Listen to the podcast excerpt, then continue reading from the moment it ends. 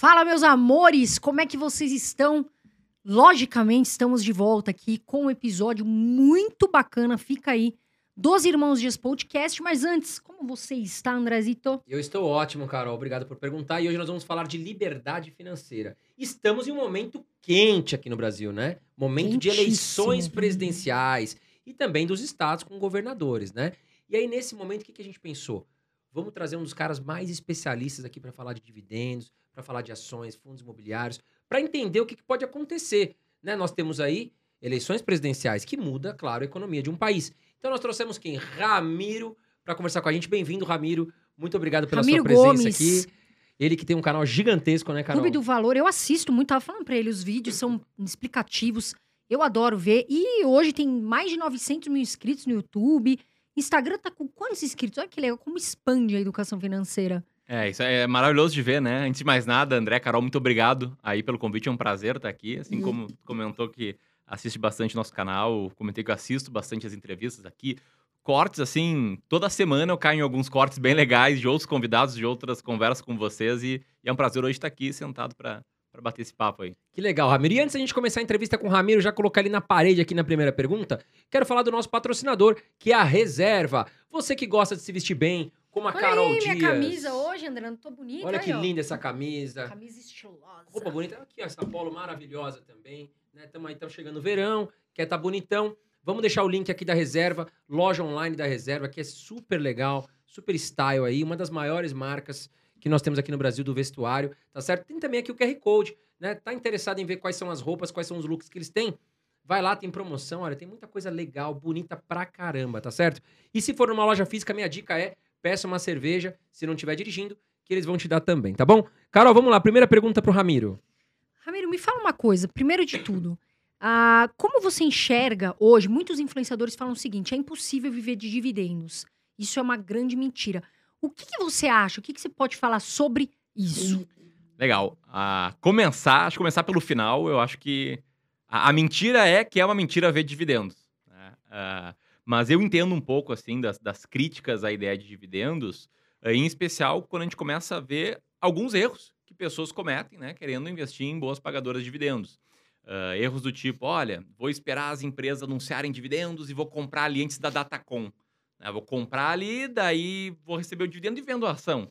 É, é, e- esse tipo de, de interpretação incorreta que acontece, né? Quando a gente está aprendendo sobre alguma coisa, eh, eu concordo que a gente tem que trabalhar como educadores financeiros, né? Para trazer a informação certa para as pessoas tomarem boas decisões. E não é uma boa decisão comprar uma ação só porque ela anunciou que vai pagar dividendos. Sim. Posto isso, eu, eu não consigo entender porque as pessoas batem na ideia de viver de dividendos.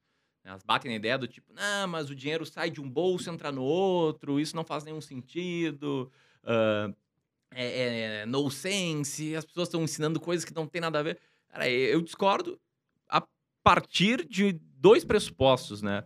Primeiro, o cara que vai investir do jeito certo, com método, diversificado, em boas pagadoras de dividendos, se ele era um completo iniciante, né? E isso, acho que todo mundo aqui passou por essa fase em que segue uma diquinha, pega ali aquela ação, né? Essa ação vai bombar, o cara falou que vai chegar a 15 reais logo. E geralmente são umas buchas, assim, empresas que dão muito prejuízo, que estão em momentos muito sensíveis.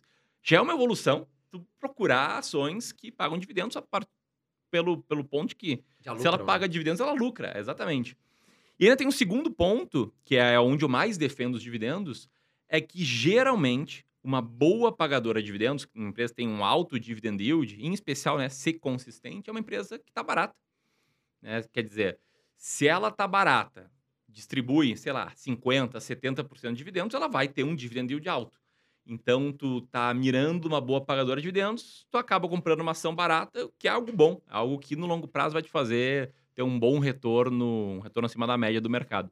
Então, é essa a minha visão, assim. Claro que tem muitos erros que as pessoas cometem, né, procurando investir em boas pagadoras de dividendos, mas criticar a ideia como um todo, tendo tanta coisa errada no mercado que vale sim ser criticada, eu acho que já é, já é meio demais, né? Não, legal você comentar isso, Ramiro, porque é uma grande dúvida, né? Muitas pessoas perguntam assim, André, vale a pena eu comprar a- aquela ação que vai pagar dividendos? Né? Anunciou que vai pagar dividendos, vale a pena eu comprar agora? E aí foi o que o Ramiro falou, né? Você tem que entender o negócio. Vai sair do caixa da empresa.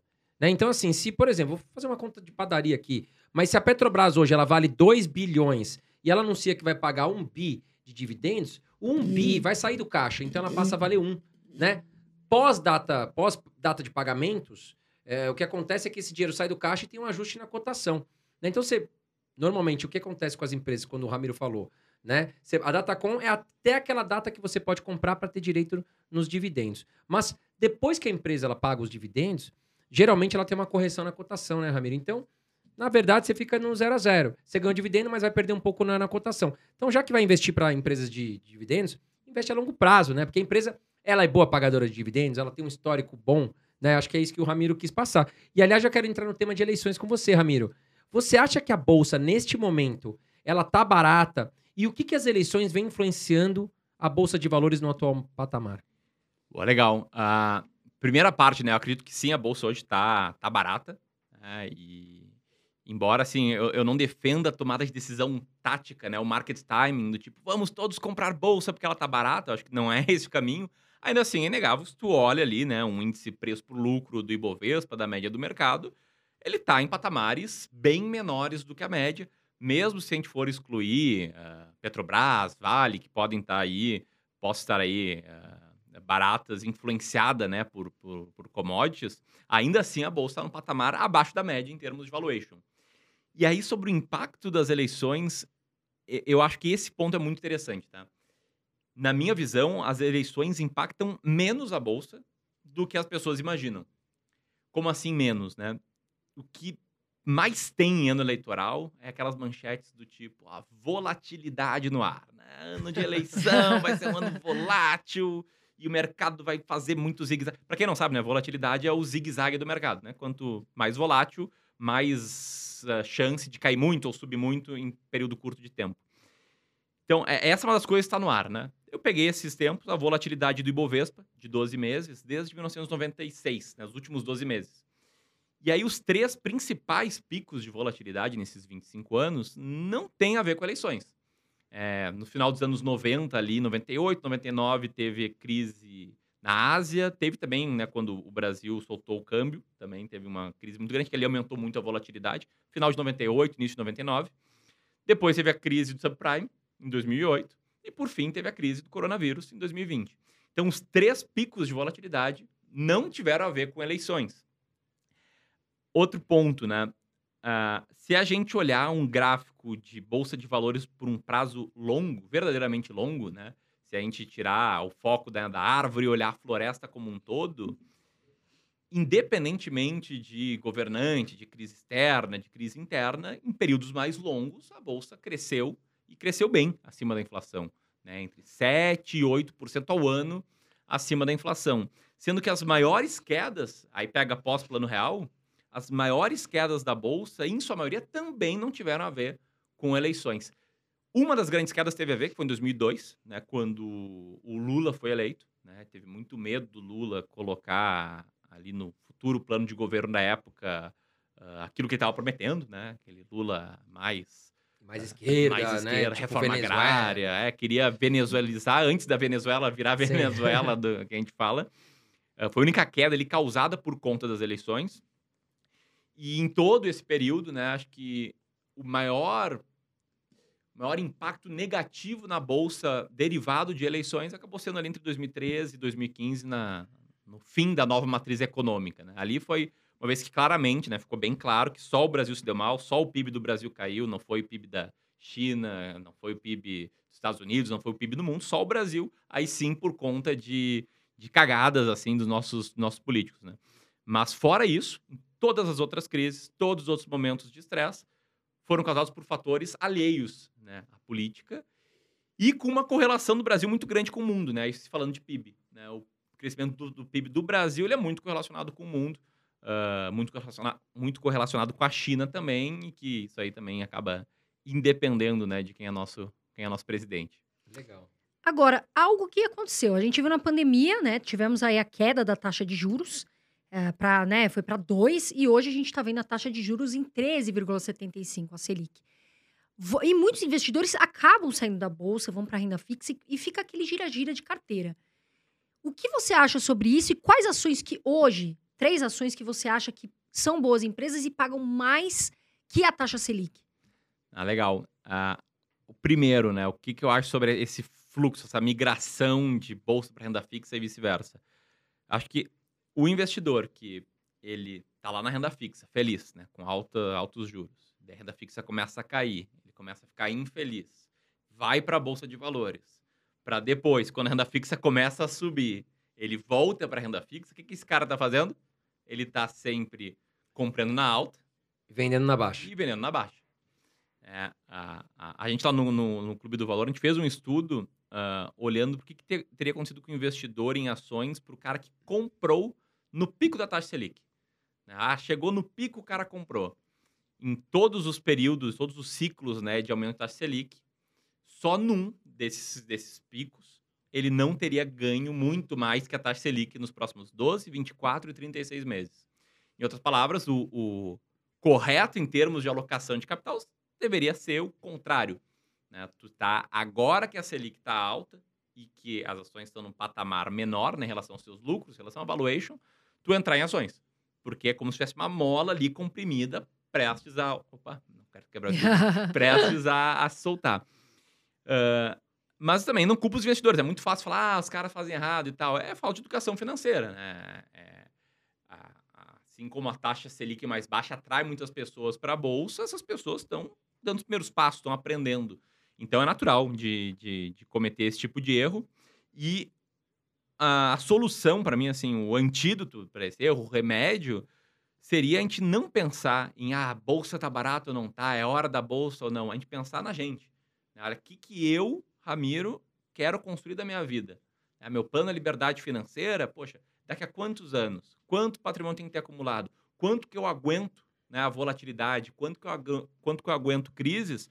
Para daí eu montar uma carteira não com base no que eu acho que vai acontecer no curto prazo, que é muito fácil de a gente estar errado no que a gente acha, e sim baseado nos meus objetivos. E uma vez com a carteira baseada nos seus objetivos, tomar decisão se torna muito fácil. né? Um, um exemplo, né? Eu, Ramiro, minha carteira ideal tem 33% de ações brasileiras. Essa é a minha meta. Então, se eu faço aporte no mês, o que, que eu faço? Eu olho minha carteira, ah, olha só, ela está com 30% de ações brasileiras. E está com mais peso em fundos imobiliários, mais peso em ações norte-americanas. Vou comprar ações brasileiras. É isso. Faço aporte daqui a seis meses, a bolsa já subiu muito. Olha, eu estou com 40% de peso em ações brasileiras, então não vou comprar, eu vou comprar o resto.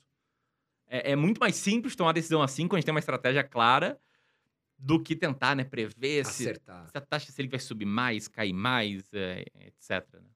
Legal, Mas, Ramiro. sabe, mas não foge da minha pergunta, não. É verdade. Três ações que pagam mais que a taxa Selic hoje. Ah, Essa aí eu tô até com a minha colinha aqui, tá? Depois vocês vão entender um pouco melhor como é que, como é, que é bem a nossa, a nossa, a nossa A estratégia. estratégia. aqui. Mas o que eu posso citar em termos de ações que pagam mais que a Selic, tá? O primeiro ponto, tá? O que eu vou citar aqui são ações que elas estão baratas. Né? Elas, no método que eu sigo para selecionar ações, elas são ações que estão entre as 20, 25 mais baratas da Bolsa. E que nos últimos 12 meses pagaram um dividend yield maior que a taxa Selic, maior que a taxa Selic acumulada. O que não é garantia de que elas vão seguir pagando mais dividendos, né? Acho que dividendos passados, eles não são necessariamente garantia de dividendos futuros. Mas para citar três aqui, acho que a gente tem Vale, né? Que nos últimos 12 meses pagou bons dividendos, né? Ah, a gente tem Marfrig também, que é uma ação que também, essa aí tá há uns Teve um crescimento gigantesco, né? A Marfrig de, de lucro, né? É, foi, foi bem, bem impressionante, assim, nos últimos anos.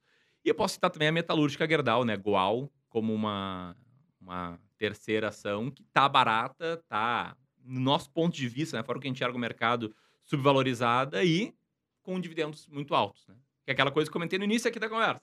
Se a ação tá pagando bons dividendos com um payout de 50%, 60%, poxa, é um sinal de que ela pode estar bem barata, bem, bem desacreditada aí para um futuro próximo. né? Sabe que é algo que você falou antes e que eu vou dar- pegar esse gancho e vou falar o que, que eu acho muito importante quando a gente fala de objetivos.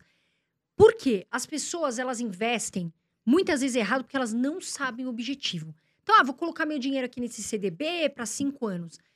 Meu amor, tome cuidado, anota os seus objetivos. Por exemplo, ah, eu quero viajar para daqui dois anos. Beleza? Você já sabe que é dois anos, você vai saber o tipo de investimento. Ah, eu quero formar uma carteira para daqui 10 anos, uma carteira previdenciária. E aí, você sabe. Então, por isso que é importante que você saiba os seus objetivos, que são diferentes dos meus, são diferentes do André, do Ramiro. Então, para que você não erre em investimentos e depois falar, ah, vou ter que tirar antes. Tome muito cuidado. Agora, Só Ramiro, fazer deixa eu esse te fazer... gancho. Não, legal. E deixa eu te perguntar, você acha que o objetivo da pessoa pode mudar com o passar do tempo? Por exemplo, hoje eu invisto mais focado em renda fixa. Ou hoje eu invisto mais focado em ações. Conforme a pessoa vai passando ali o- as fases da vida, esse objetivo ele pode ir mudando? E como seria essa mudança? Legal, a- acho que pode, não só pode, vai mudar. né? Ah, até esse proje- processo de planejamento financeiro é muito interessante, né? Porque primeiro tu tem que projetar a vida lá na frente, que é refletir sobre um futuro distante, que é algo que a gente não está acostumado a fazer. Se a gente vai no piloto automático, a gente reflete sobre os próximos dias, a próxima semana no máximo, né? Então ah, isso torna, tira muitas pessoas da zona de conforto, né? Tem que pensar em uma per- perspectiva um pouco mais longa. E os nossos gostos, tanto os nossos gostos quanto a nossa tolerância ao risco, ela, ela- eles mudam com o tempo. né? Então, isso pode sim acontecer. E, em via de regra, o que, que eu penso, tá? Ah, todo o dinheiro que tu pretende gastar em até um ano, Tesouro Selic. Então, poxa, tem uma viagem que vai ser agora em fevereiro do ano que vem, deixa ele no Tesouro Selic, não vai ter nenhuma surpresa, vai estar tranquilo. Ou equivalente, né? CDB do banco, com liquidez diária, esse tipo de coisa. Tudo que vai até cinco anos, todos os objetivos de até cinco anos, claro, depois de muita reflexão para não fazer bobagem, dá para colocar renda fixa com vencimento coerente com o objetivo. Então, poxa, quero dar uma entrada num apartamento daqui a três anos, quero juntar 200 mil para isso. Já tenho 100. Cara, pode colocar numa CDB, num CDB de um banco, daqui a, com carência né, de dois ou três anos. Tem que refletir muito, porque uma vez tu botou, tem carência, tu não vai mais tocar nesse dinheiro. Ah, e aí, a parte de ações, né, que eu defendo muito, ações, fundos imobiliários, renda variável como um todo, ela vai para objetivos de mais do que 5 anos, né, de preferência mais do que 10. Então, quando a gente está chegando perto de um objetivo, né, poxa, ah, sei lá, comprar uma casa, um objetivo daqui a 8 anos, investir em renda variável, renda variável, renda variável, porra, agora faltam 4 anos. É coerente, né, tu ir diminuindo exposição em renda variável para aumentar a chance de tu conquistar esse objetivo, né? Porque imagina ali a o chabu do cara que quer comprar uma casa, fazer entrada e tal, tá com dinheiro ali para fazer em abril de 2020, em março a bolsa cai 50%. né? Não dá, acabou o objetivo do cara. Então tem esse tipo de mudança, de, de forma de investir com base na proximidade do objetivo, na pro- proximidade da conquista do objetivo. E aí o outro tipo de mudança é um pouco mais perigoso, a tolerância ao risco. Que é aquela lógica, tipo, olha, como é que eu vou saber quanto risco eu aguento? É, tu olha como é que tu te comportou em crises. Mas como é que eu vou saber como eu me comporto em crise se eu começando a investir agora? E tu tem que projetar o que, que seria a tua reação numa crise, que é muito difícil de fazer. E aí, o que, que acontece? E aí eu falo isso aqui com bastante segurança, porque a gente atende lá mais de mil famílias no Clube do Valor com atendimento personalizado e, e a gente vê isso acontecendo. Mercado de alta, mercado em que a bolsa tá porrando, taxa de juros está caindo, tá tudo indo bem, as pessoas tendem a se ah, achar mais tolerantes ao risco. Então, quando tudo tá subindo, te olha no espelho, tu, Carol, pensa, poxa, eu sou muito agressiva, eu sou arrojada, eu vou investir mais em bolsa, all-in na bolsa, porque realmente pá, eu tenho, Eu tenho sou muito estômago. mais esperta que o mercado. É, eu quero ganhar mais e tal. E é, engraçado que pensa nisso, mas a justificativa sempre é, não, eu tô vendo que eu aguento o risco. É claro que eu aguento, né? sobe 5% no mês, cai um no outro, 3, sobe 3 no outro. Exato. E aí, em mercados de baixa, acentuada ou pior, né? o que a gente está vendo assim, 20, 24 meses, meio moroso, ali naquele mesmo patamar, acontece o contrário. E, em especial quando a fixa subindo. As pessoas começam a pensar, não, mas eu sou mais conservador. Poxa, tô há 24 meses meio que empatando com a inflação, meu vizinho ali com a poupança está ganhando de mim. É, eu acho que eu sou conservador, vou botar um pouquinho mais em renda fixa. Só que, de novo, é, esse tipo de decisão leva para comprar na alta e vender na baixa. Então, acho que de várias formas, né, nós mesmos, nós investidores, acabamos sabotando e essa de mudar a carteira porque tu achou que está mudando teu perfil de investidor é uma das, das principais. Mas, para fechar, acho que o último ponto assim que vale destacar é que existe de fato a mudança de tolerância ao risco por experiência.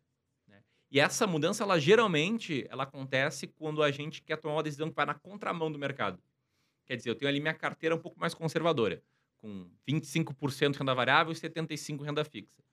A carteira não está indo bem, porque a renda variável está caindo. Daí tu olha e pensa, poxa, mas eu estou lidando tão bem com isso. Eu acho que eu sou um pouco mais arrojado do que eu achava. Essa mudança na contramão do mercado, ela realmente mostra que o investidor chegou a um nível de maturidade, né? Ou ainda, no caso, a carteira está subindo, mas com volatilidade, né? Sobe 3% no mês, cai 2 no outro, sobe 3 no 1. Um. O cara de uma carteira bem arrojada, ele percebe que mesmo lucrando, mesmo estando bem, ele pensa, pá, eu não aguento esse, esse frenesi, eu tenho que ter um pouco mais de renda fixa. Aí tá, aí tá tranquilo, é sinal realmente de maturidade do investidor. E você sabe o que eu acho, Ramiro? Que quando o ser humano foi criado, não sei o americano, mas o brasileiro pelo menos, eu acho que colocaram um botãozinho nele falando assim, ó, compra na alta, venda na baixa. Porque é incrível. Foi o que você falou. É de lei, cara. Quando a taxa de juros está subindo, o pessoal fala: opa, aquele 1% ao mês voltou, vou colocar toda a minha grana na renda fixa. Só que é nesse momento que a bolsa está barata.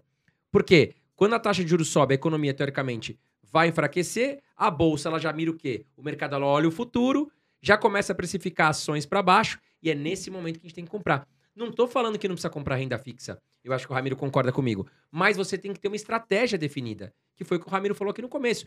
Pô, minha renda fixa está um pouco abaixo, vou comprar renda fixa. Até porque o juros está alto, está cabendo aqui na minha estratégia.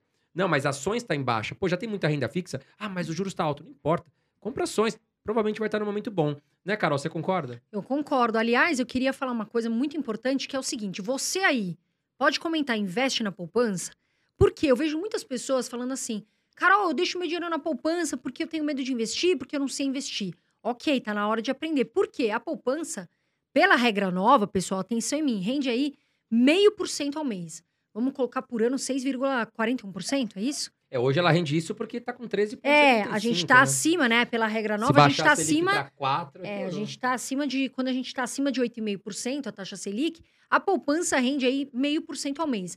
Fazendo aí, vamos supor uma conta, 6, se eu não me engano, 6,17%.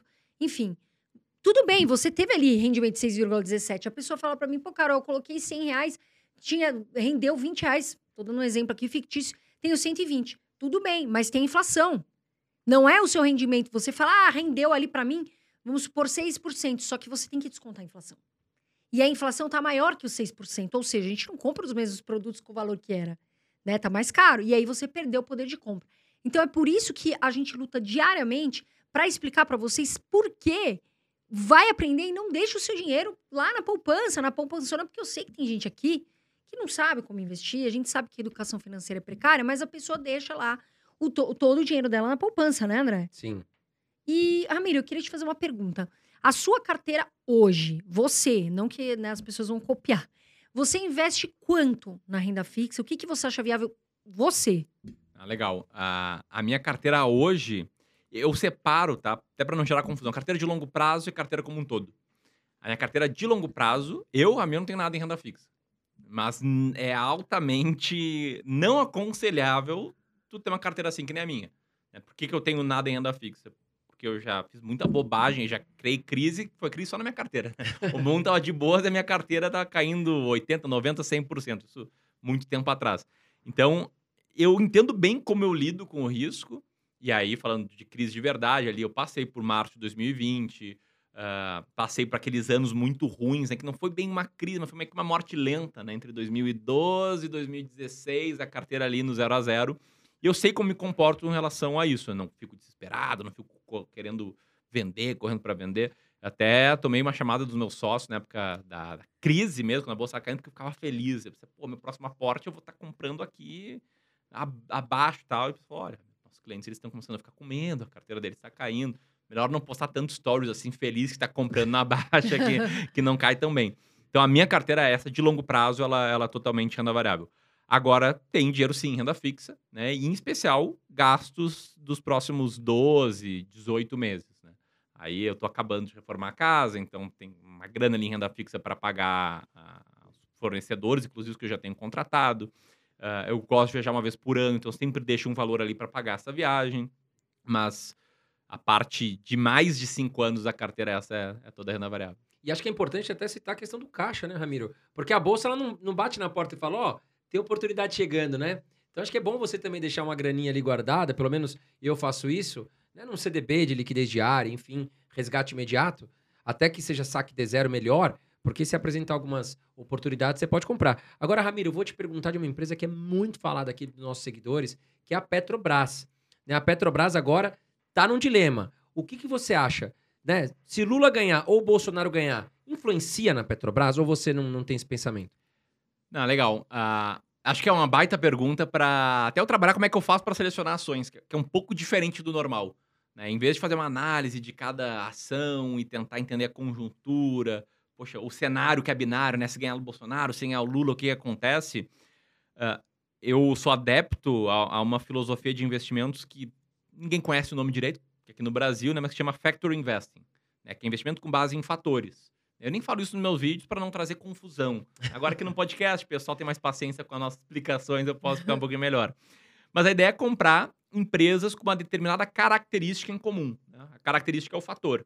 E no meu caso, a característica é essas empresas estarem baratas, olhando para múltiplos. Né? Em, em, especial, eu olho para um múltiplo só, que é o lucro operacional dividido pelo, pelo Total Enterprise Value. Nesse caso, tá, eu tenho ações da Petrobras e tenho já desde janeiro de, de 2022. E independentemente de quem ganhar as eleições ou não, a Petrobras, desde lá, tá entre as ações mais baratas da bolsa, tá respeitando aí os fator, o fator que, eu, que a gente segue para selecionar ações, eu tenho ela em carteira. Agora que o futuro pode ser diferente com Bolsonaro ou com Lula, tenho certeza que pode. Mas eu acho muito perigoso tu tentar prever como vai ser diferente relação a cada potencial resultado. E mais, né? Quem vai ganhar também. Então, acaba sendo uma coisa tão incerta que eu posso fazer um desenho perfeito. Se for o Lula, vamos pegar aqui, poxa, eu acho que ele vai ser um Lula mais Estado grande. Porque ele tá mordido com tudo, né? Ele se acha injustiçado lá, né? ele é um descondenado que possa querer vingança, possa ser uma análise que pareça muito lógica.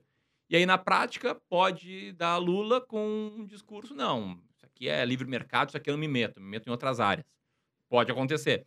É, eu posso ter uma leitura de que, não, o Bolsonaro vai ser mais pró-mercado e vai ser, vai deixar lá os presidentes da Petrobras trabalharem sem trocar eles a toda hora e tal. E na prática, o Bolsonaro pode ser reeleito e falar, não, acabou com a paridade internacional, a Petrobras vai ser usada assim para subsidiar, pode dar uma de Dilma, assim, que, enfim, eu fiz a leitura certa, mas no fim das contas a, a decisão, a, a realidade acabou sendo muito diferente.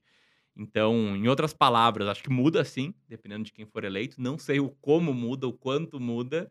E enquanto Petrobras aí entre as mais baratas da bolsa, ela vai estar na minha carteira.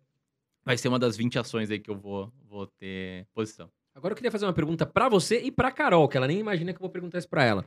Mas vocês acham que as eleições estão decididas com o Lula com cinco pontos percentuais na frente, 5 milhões de votos, se não me engano, na frente do Bolsonaro? Ou você acha que tem chance de virada? Rabiro e Carol.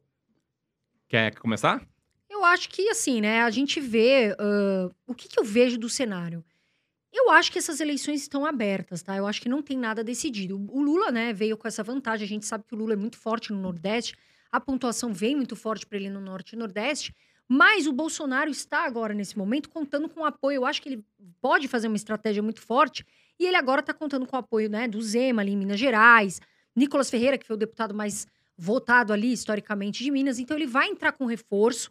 Eu acho que ele vai criar uma estratégia mais forte no Sul, Sudeste e Centro-Oeste, que são regiões importantes. Enquanto isso, a gente vê Lula com uma vantagem, mas uma coisa que eu acho importante falar, eu acho, eu acho não, eu tenho certeza, e muitos aqui, acho que vocês concordam, que as pesquisas, para mim, tinham que acabar, porque as pesquisas erraram muito.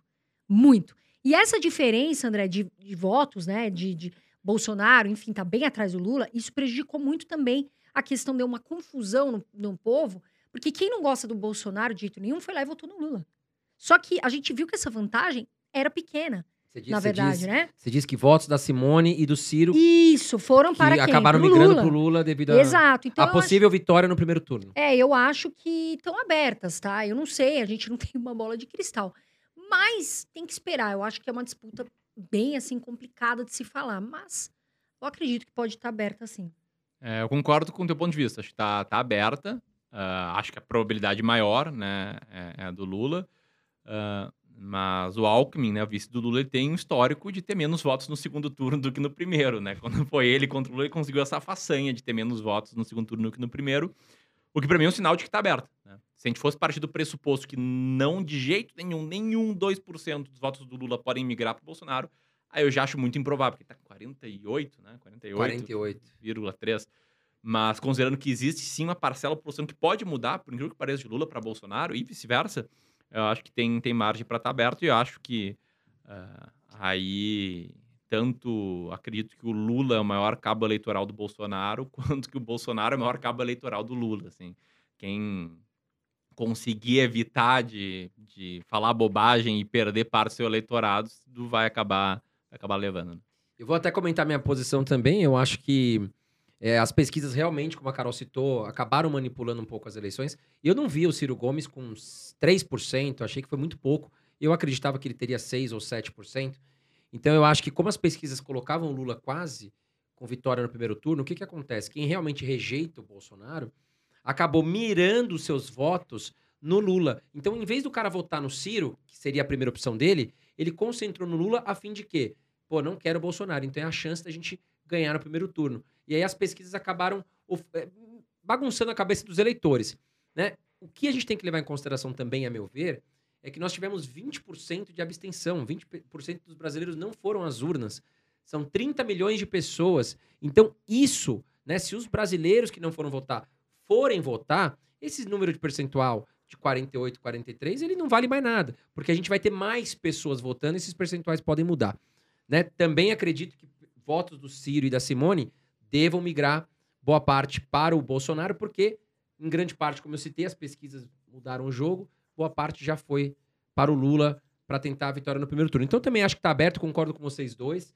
O que a gente torce aqui é pelo bem do Brasil. E vamos, vamos falar de ações aqui, porque o seu futuro está nos seus investimentos e como você gerencia a sua educação financeira, né? Agora eu queria falar com você, Ramiro, o que, que você acha da Sanepar, que é uma ação aqui que todo mundo pergunta pra gente, o que, que acontece com a bendita Sanepar que não sai ali, tá lateralizando, caindo em certos momentos? O que, que acontece com essa bendita empresa? Não, pois é, a Sanepar é, é, Eu vi um meme esses tempos muito bom, né? Aquele, aquele cachorro com, com o palito. Vai lá, Sanepar, anda, faça alguma coisa. Ah, mas a Sanepar ali é uma empresa que teve por muito tempo entre as 20 mais baratas da Bolsa. Ela tá na nossa carteira. Hoje ela não tá entre as 20 mais baratas, mas ela tá muito próxima, o que nos faz eh, manter ela. né? A gente, se fosse montar hoje uma carteira do zero, não teria a Sanepar, mas como ela tá ali muito próxima das 20, para evitar girar a carteira, a gente tem uma regra de manutenção, né? Quando a empresa eh, ainda tá bem barata no relativo.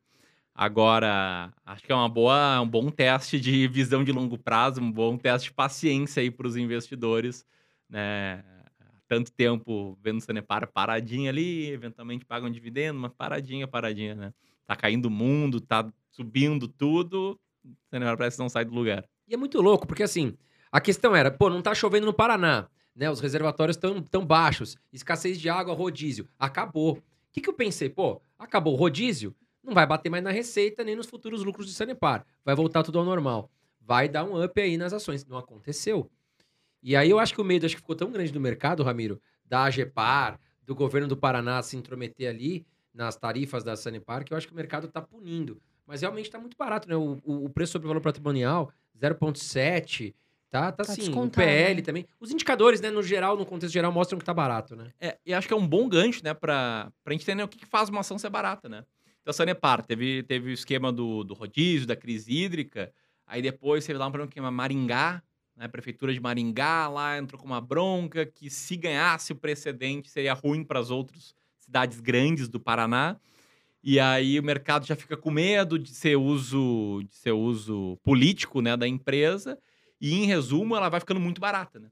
Ah, ah, e o que, que faz uma ação ficar barata? Na maioria esmagadora das vezes, é um passado recente muito ruim. Indo muito além, extrapolando, sei que vocês não me perguntaram isso, mas isso é por conta do fato dos investidores serem, via de regra, emocionais. Sim. né? Tu falou que parece que o ser humano tem um botão, né, que pô, é uma configuração de comprar na alta e vender na baixa. Isso se dá por conta dos viés que a gente tem, que a gente coloca nas nossas decisões. E um viés, acho que esse aí ó, é um que explica muito porque a Sanepar tá barata, é o viés da recência, né? Que a gente dá um peso muito alto para as ações, para as informações recentemente disponíveis. Acho que a Sanepar, por ter sofrido muito nos últimos anos, ter tido uma escorregada atrás da outra, ela está ali recentemente disponível como não, é algo mais arriscado. É algo mais arriscado. E aí, resultado segue crescendo, cotação parada, o que, que acontece? A ação começa a ficar muito barata. Né? Mas gerar muito resultado operacional para o preço, muito lucro para o preço. Se paga um pouquinho de dividendo, o dividend yield já fica mais alto. E acho que é um exemplo perfeito né, de, de do que é uma ação barata que aí, segundo né, o Benjamin Graham, né, acho que é o pai do investimento em valor, que é a busca por ações baratas, o mercado, em alguma hora, ele vai, ele vai tender a se ajustar. Né? As pessoas vão ver que, poxa, pô, tá barato demais, isso não faz sentido, e aí a cotação vai acabar tendendo para o valor justo mesmo da empresa. Né? Uma das empresas que mais perguntam, acho que até para você, André, bom, para mim me perguntam muito, é a Taesa. O que, que você acha? A Taesa tá barata, vale a pena investir agora? Porque muitos investidores estão começando. E aí eles falam, ah, vou investir na Taesa. O que, que você acha nesse momento? Ah, legal, Carol. É, é, essa também é legal porque Taesa é muito popular né, entre investidor e pessoa física. Uh, e acho interessante que eu, eu, sempre fico feliz quando vejo que é uma empresa que dá lucro, que tem bom dividendo, que, pô, seja barata ou não, ela está sempre ali entre as 30%, 40% mais baratas, pelo menos é muito melhor ter uma empresa assim popular do que, sei lá, uma Oi, que é um caso de recuperação judicial, enrolado para burro, com muito risco. Então, eu fico feliz pela popularidade de ações em empresas como a Taesa, né? E por muito tempo eu tive ela em carteira. Uh, e fiz, sei lá, meia dúzia de vídeos, né, nesse tempo, nesses dois anos de Sanepar, de Taesa em carteira, explicando o que estava sendo com ela, por que, que eu tinha em carteira e tal. E aí, seguindo a minha estratégia, que a ideia é compra as 20 mais baratas, de 3 em 3 meses tu revisita a tua carteira de ações, vê como é que ela tá. Se tem alguma ação que não está mais entre as 30 mais baratas, tu vende. Uh, e se tu vende uma ação, tu repõe, né? Como é que tem entrado nas, nas 20 mais baratas. Enfim, nesse processo que a gente chama de rebalanceamento, a gente vendeu Taesa. E eu fiz um vídeo. Taesa, por que vendi todas as minhas ações?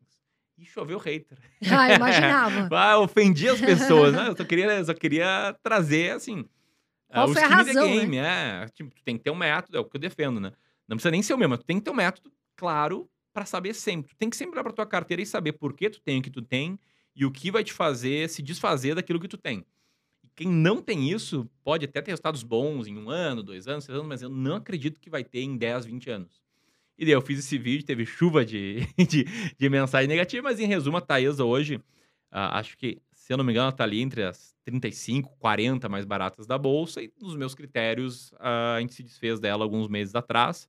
Eh, nada pessoal, né? E se, se um dia ela voltar lá para as 20 mais baratas, e geralmente elétricas voltam para as mais baratas quando o mercado está mais, tá mais tranquilo, por assim dizer.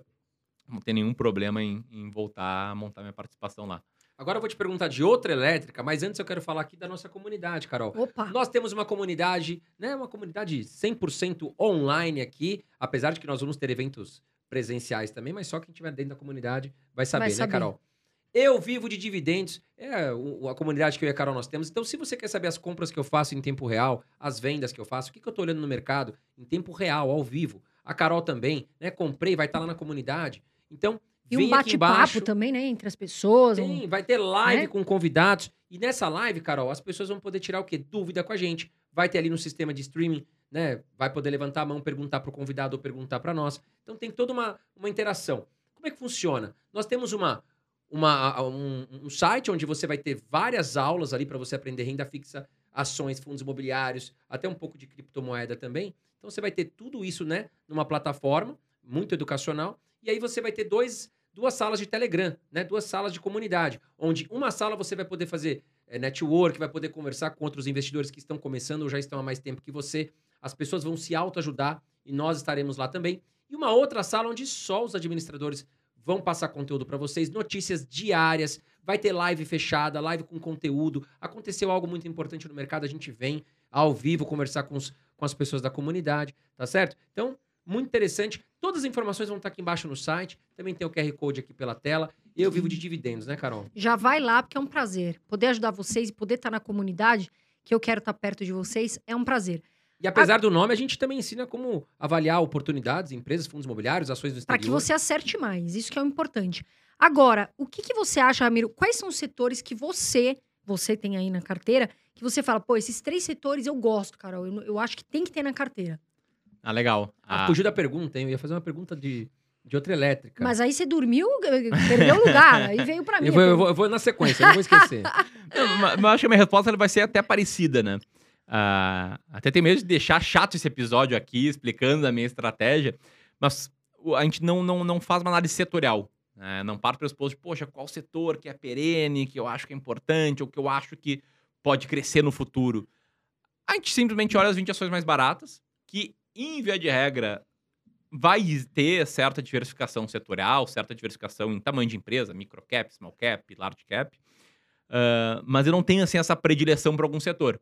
né? Já tive uma carteira com mais elétricas, quando as coisas estavam mais tranquilas. Depois, né, nos últimos anos, a gente acabou indo aos pouquinhos mexendo na carteira. Não porque a gente parou de acreditar em elétrica, não porque eu não gosto mais de transmissora de energia elétrica, nada disso. É simplesmente porque elas foram saindo ali das 30 mais baratas.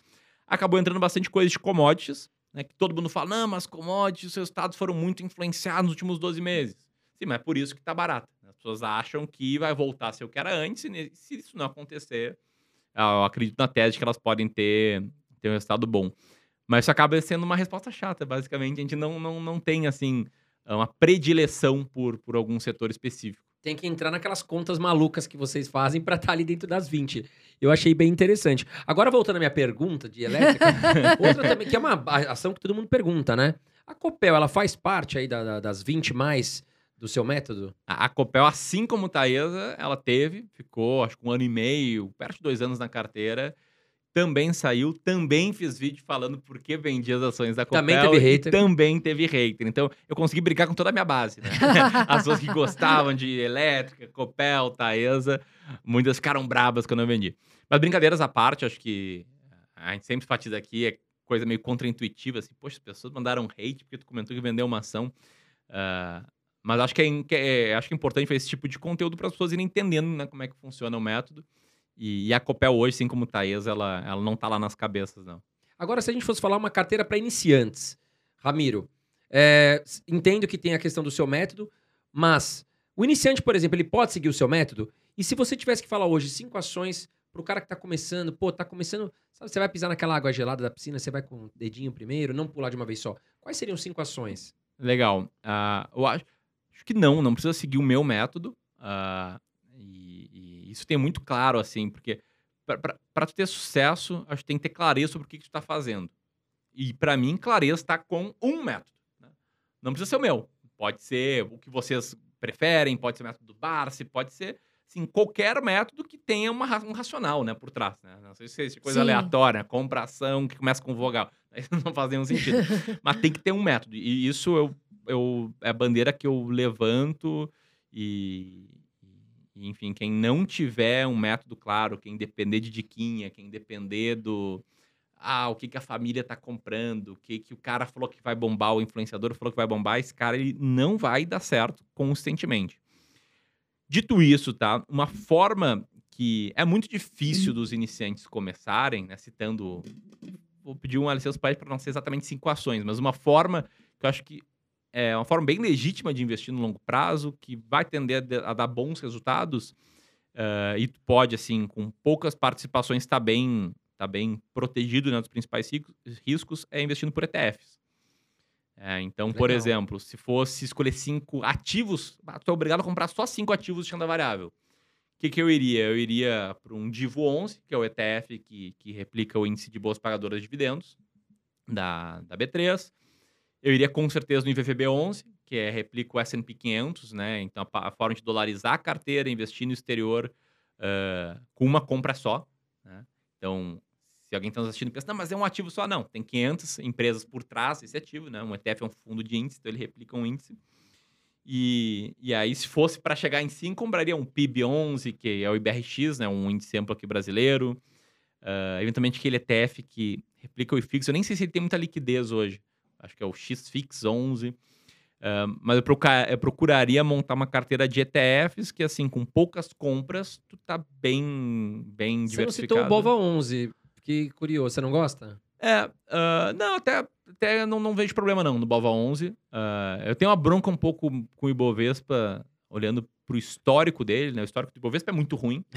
Perde pro CDI em praticamente qualquer janela.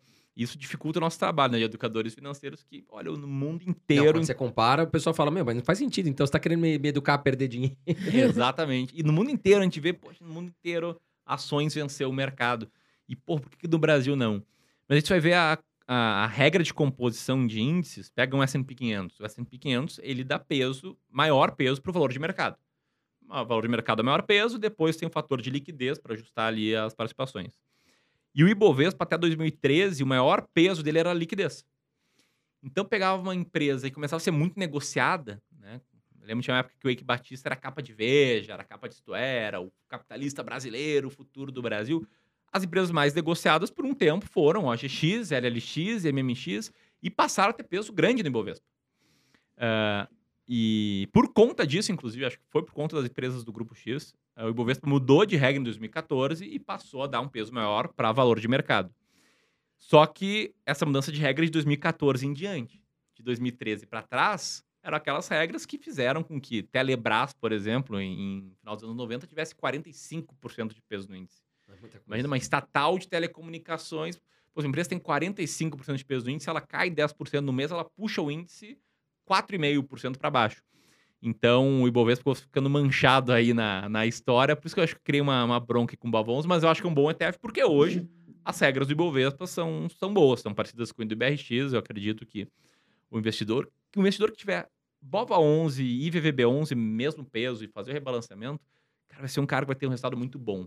né? Não é sexy falar isso, né? A, a gente que produz conteúdo, a gente sabe que é- não é o que atrai mais as pessoas, não é o que vai fazer as pessoas abrirem o nosso conteúdo, mas vai ter um resultado legítimo. Uhum. Dá para ser melhor? Acho que dá. Se comprar ações baratas, se, ah, se forem ações baratas ainda que pagam dividendo, dá para dá pra melhorar.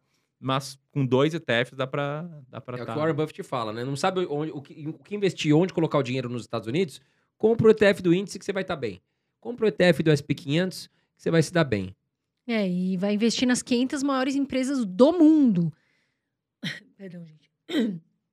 Agora, o que, que as pessoas me perguntam muito? Carol, e a gente sabe que tem pessoas que caem em muitas furadas da bolsa. Tem algumas ações que você fala assim, poxa, eu vejo o pessoal investindo, mas eu acho que é uma furada. É, eu tenho, tem caso da Oi. Ah, a Oi, assim, é, é um caso bastante arriscado e que isso atrai muitas pessoas com o negócio que eu chamo de síndrome do preço X. Elas olham o preço da Oi no passado e poxa, teve cotada X, 5, 10, 100 reais é o preço ajustado. Então, se ela voltar ali para os dois reais, já ganhei muito dinheiro. Né? Eu compro aqui a 50 centavos e tal. E por que, que eu acho furada, né? Ah, no meu método, a primeira coisa que a gente corta, depois da liquidez, a empresa não é negociada, é recuperação judicial. Ah, a Oi, ainda estando em recuperação judicial, é uma empresa que está cortada pelo risco que tem. Né? É, é muito raro no Brasil uma empresa sair da recuperação judicial e ter sucesso na, na vida pós-recuperação judicial. É uma empresa que eu sei que é muito falada, porque também, né, ali é o termômetro do público, né? Às vezes que eu cito elas em vídeo, chega um monte de gente falando, ah, tu não sabe o que tá falando, tá falando Oi antiga, Parece uma a torcida, né? É impressionante. E aí, quando eu vejo que tem torcida envolvida na parada, é aí sim que eu penso, pá, eles não sabem o que estão fazendo. Porque eu era assim, lá atrás. Quando eu comecei a investir, eu era, eu era exatamente esse cara que vai lá, vê quem discorda da posição, fala, não, você não sabe nada e tal. Que vai brigar à toa, né? Vai brigar à Ficam toa. brigando e no fundo, no fundo, não adianta nada, né? que que eles não querem informação, né? Ele- Eles querem a confirmação do que eles acreditam. E aí, se alguém não confirma, eles vão, vão não vão levar muito uma boa, não. Então, mas tem a Oi, tem algum outro caso que você fala, poxa, acho que essa ação, Carol, não vale a pena. Ah, outro caso, assim, hoje é Magalu.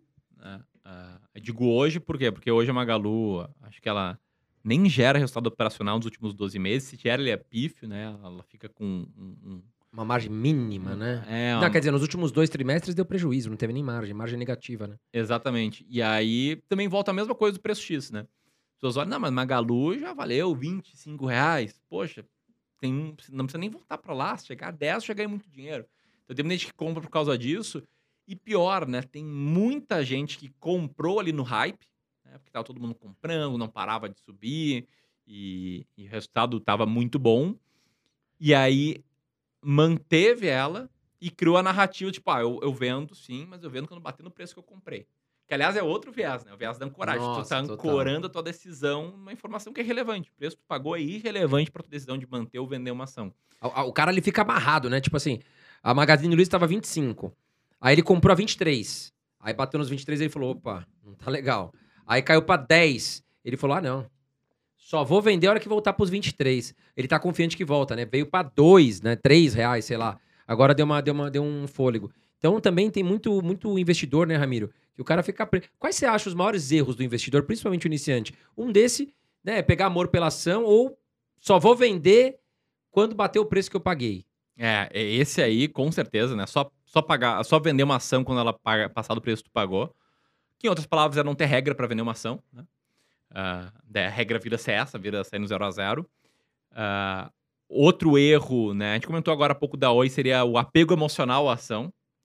Que por trás esse aí demonstra uma falta de método, uma falta de, de frieza, né? Racionalidade para tomar a decisão. E um muito comum do investidor iniciante é concentrar. E concentrar, assim, é uma das piores coisas que pode fazer, mesmo se tu é um iniciante. Que eu vejo o argumento a favor da concentração é, não, mas eu tenho um patrimônio pequeno. É, Então, poxa, eu tenho 5 mil reais, então, pô, se der tudo errado, ah, eu volto pro zero. Só que tu tá, tu tá partindo desse pressuposto, tá encarando o mercado quase como um bilhete de loteria. né? E, a gente sabe, assim, jogar toda semana na loteria pela vida inteira, provavelmente vai perder toda semana um dinheirinho. Não, não vai construir patrimônio assim. Então, esse é um erro, assim, que, que custa muito caro, e mesmo se tu tiver um método bom. Ah, ah, o nosso método, antes de a gente começar a executar ele, seis anos atrás, a gente fez muito teste, fez, rodou muito backtest, fez muita simulação. E uma carteira de duas ações, por exemplo, as duas mais baratas da bolsa. tá? Tem sempre as duas mais baratas da bolsa. Ela começa bem ali no final dos anos 90 e primeira crise, a carteira cai 97%. Porque pegou duas ações que foram muito mal, rebalanceamento foi muito mal, pá, se deu mal. A carteira de cinco ações, tem gente que pensa, não, mas cinco ações é bom, né? Pega ali uma de cada setor, tá tranquilo. A carteira de cinco ações caiu 91% na maior crise. Esse é o nosso backtest. E uma queda de 91%, quem tá começando às vezes não percebe isso, né? Ela necessita de uma alta de 900% para voltar ao patamar anterior. Ou seja, uma perda permanente praticamente. né? uma queda de 10 precisa de uma alta de 11, uma queda de eh, 50 precisa de uma alta de 100. Então, quanto mais é a queda, maior é a queda, mais difícil é tu retomar é, o valor anterior. Então, acho que esse ficaria com esses três erros do investidor iniciante, né? E a raiz dele tá em, em faltar um método. Sabe que eu, quando comecei a falar de educação financeira, eu falei, vou falar o meu erro. Meu maior erro. E o meu maior erro foi justamente colocar quase um milhão de reais na Previdência. Eu fui lá e concentrei tudo na Previdência. Eu sei que tem muitas pessoas aqui que acabam cometendo esse erro. Por quê? Porque muitas pessoas se identificaram com o meu vídeo. Então, uma das coisas que é mais importante para o investidor, e eu falo até por, por ter passado por isso, é a diversificação. Porque às vezes o investidor fala, igual você fala, ah, vou colocar meu dinheiro ali, tá concentrado. Não faça isso, porque foi o meu maior erro. E foi o primeiro. Quando eu comecei, eu falei, vou falar o meu principal erro, que foi esse de quase um milhão na Previdência, né, André? Com certeza. Agora, Carol, vamos, vamos falar um pouquinho de fundos imobiliários? Vamos. O Ramiro faz tanto vídeo bacana no canal. todos. Eu falei pra ele. Qual é o primeiro passo para começar a investir em fundos imobiliários, Ramiro? Ah, legal. Ah, acho que o primeiro passo é tu entender, é tu entender assim que fundos imobiliários seria na- é algo análogo às ações, só que por trás de uma ação tem uma empresa, por trás de fundo imobiliário vai ter provavelmente um imóvel ou ah, ativos de renda fixa mais né, ligados a- ao ramo imobiliário. Em outras palavras, né, colocar dinheiro de longo prazo lá. Não é aquele dinheiro do mês que vem, do ano que vem, não, não, não, não é um mercado que vai te dar essa previsibilidade, né? E você acha que as eleições, te perguntei sobre as ações, fundos imobiliários, tem algo a ver com as eleições Bolsonaro ou Lula ou você acha que não tem absolutamente nada a ver? É, eu acho assim, diretamente, ah, existe uma correlação entre fundos imobiliários e ações. E se for pensar assim, numa hipótese de um presidente eleito tomar muitas medidas ruins e fazer o PIB cair, enfim, as empresas sofrem e, por consequência, os fundos imobiliários e- e- eles podem sofrer também. Né, Ali, naqueles anos ali da fim da nova matriz econômica, eu me lembro que o IFIX foi mal em 2014, eu me lembro de yield de 1% ao mês, sem, tipo, sem nada, nada ah, nada de anormal, né? Era assim, um medo do mercado em relação à desocupação de empresas de imóveis comerciais, eh, de calote em títulos de renda fixa. Foi um momento que, inclusive, está bem barato né, de se ter fundos imobiliários. Mas acho que é, é nesse sentido que pode afetar o que daí volta, o que eu respondi em ações, né, em prazos de 20, 25 anos, isso aí, se a gente for olhar o gráfico histórico, vai ser uma perninha assim que a gente nem, nem vai saber o que que foi, né? Uma eventual crise nesses próximos dois, três anos. Agora, se. Porque tem muitos investidores que falam assim: olha, eu invisto só em fundos imobiliários. E tem muitos que falam, eu só invisto em ações. Se a pessoa, o que ela tem que saber, por exemplo, para investir só em ações e para investir só em fundo imobiliário, na sua visão? Ah, é, essa é uma boa, porque minha visão é, é, Eu não gosto da ideia de investir só em um ou só em outro. Né? É, até numa hierarquia eu colocaria ações antes, porque eu acredito que o potencial de retorno de longo prazo ele é maior. Embora né, índices de, de rates, seria o equivalente a fundos imobiliários dos Estados Unidos, tenham tido bom retorno de longo prazo, dependendo da janela até maior do que a Bolsa de Valores. É, eu vejo com melhor, melhor olhos as ações. Mas e, e, não, eu não, não me desce assim essa comparação ou isso ou aquilo.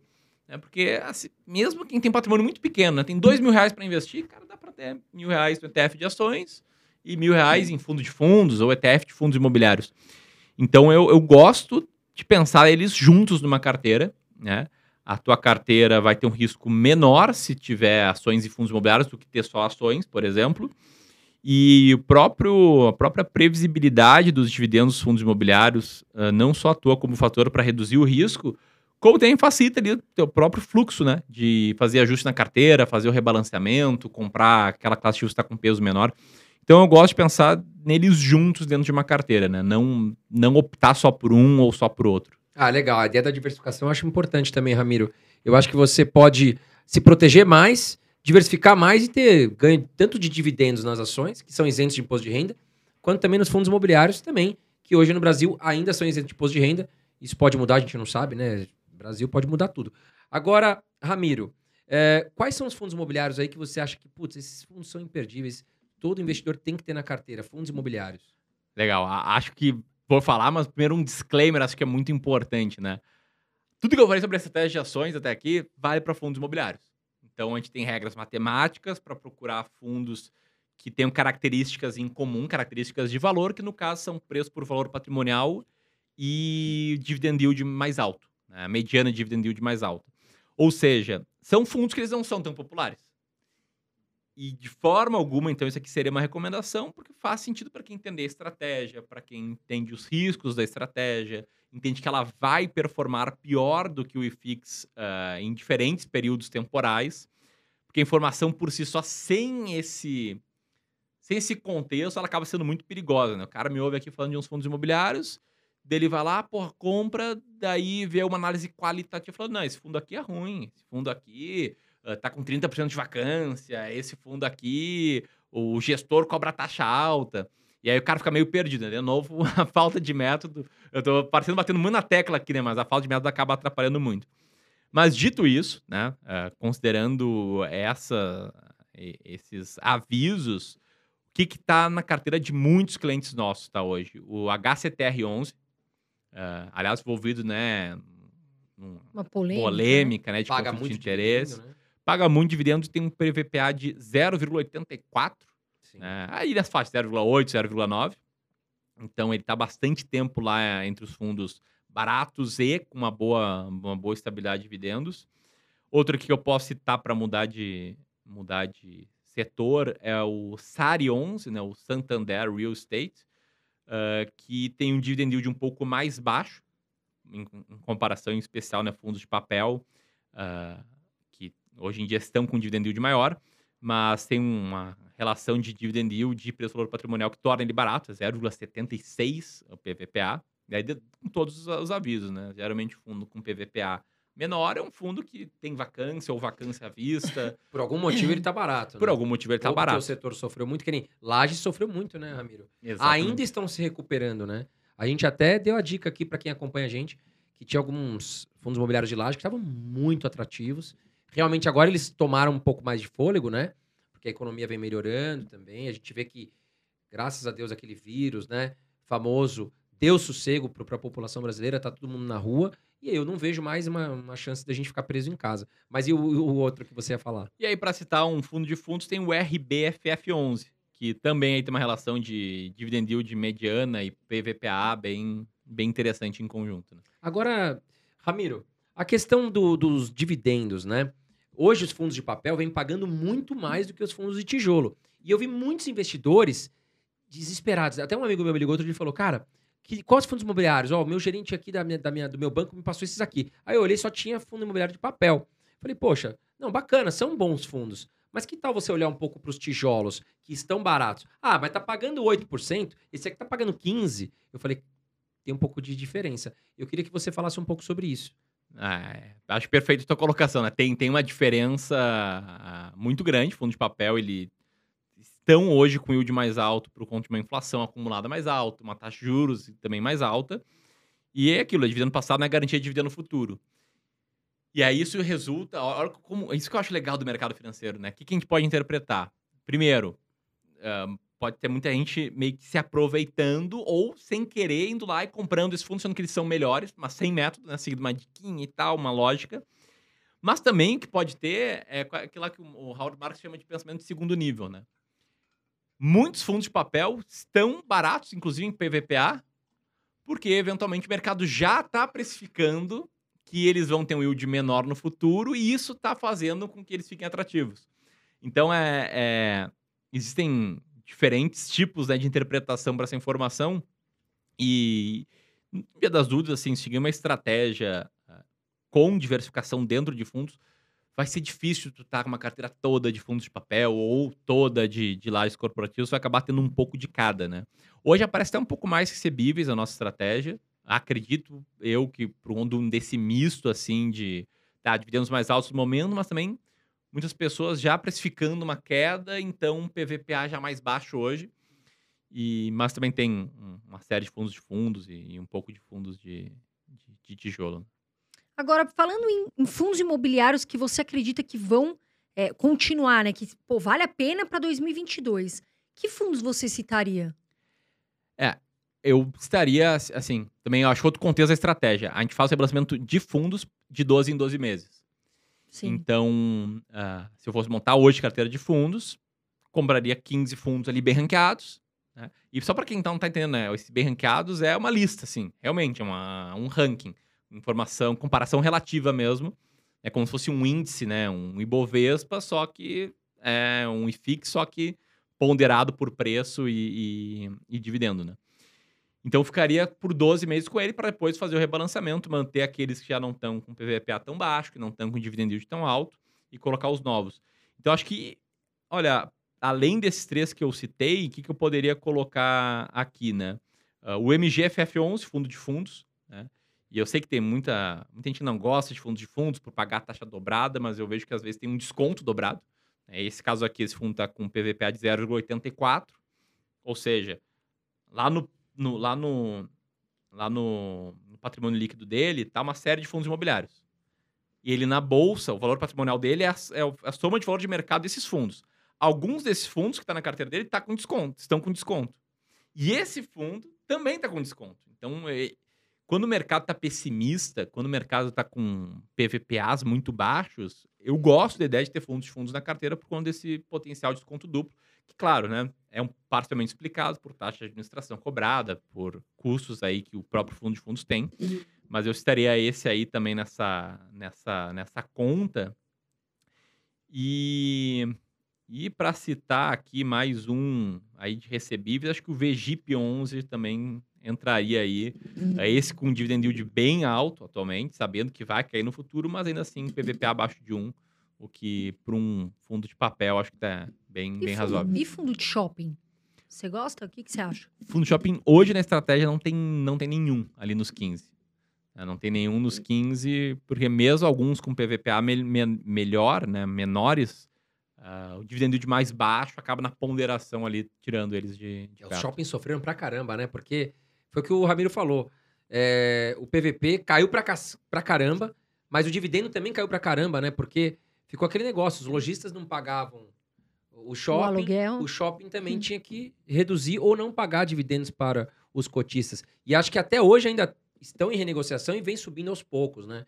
Então, apesar de serem ótimos, eu gosto muito, mas estão sofrendo. Agora eu queria te perguntar, Ramiro, específico de um aqui, que é o maior fundo imobiliário que nós temos, com o maior número de cotistas, que é o MXRF11. Sofreu recentemente com, com alguns apontamentos da CVM, mas em si, muita gente pergunta para nós sobre o MXRF11 porque ele tem a cota mais barata. Ah, legal. Ah, o MXRF11 ele é um fundo que já teve na, na, na, minha carteira. Na época eu não tinha estratégia, isso lá atrás, ele é um fundo bem antigo, né?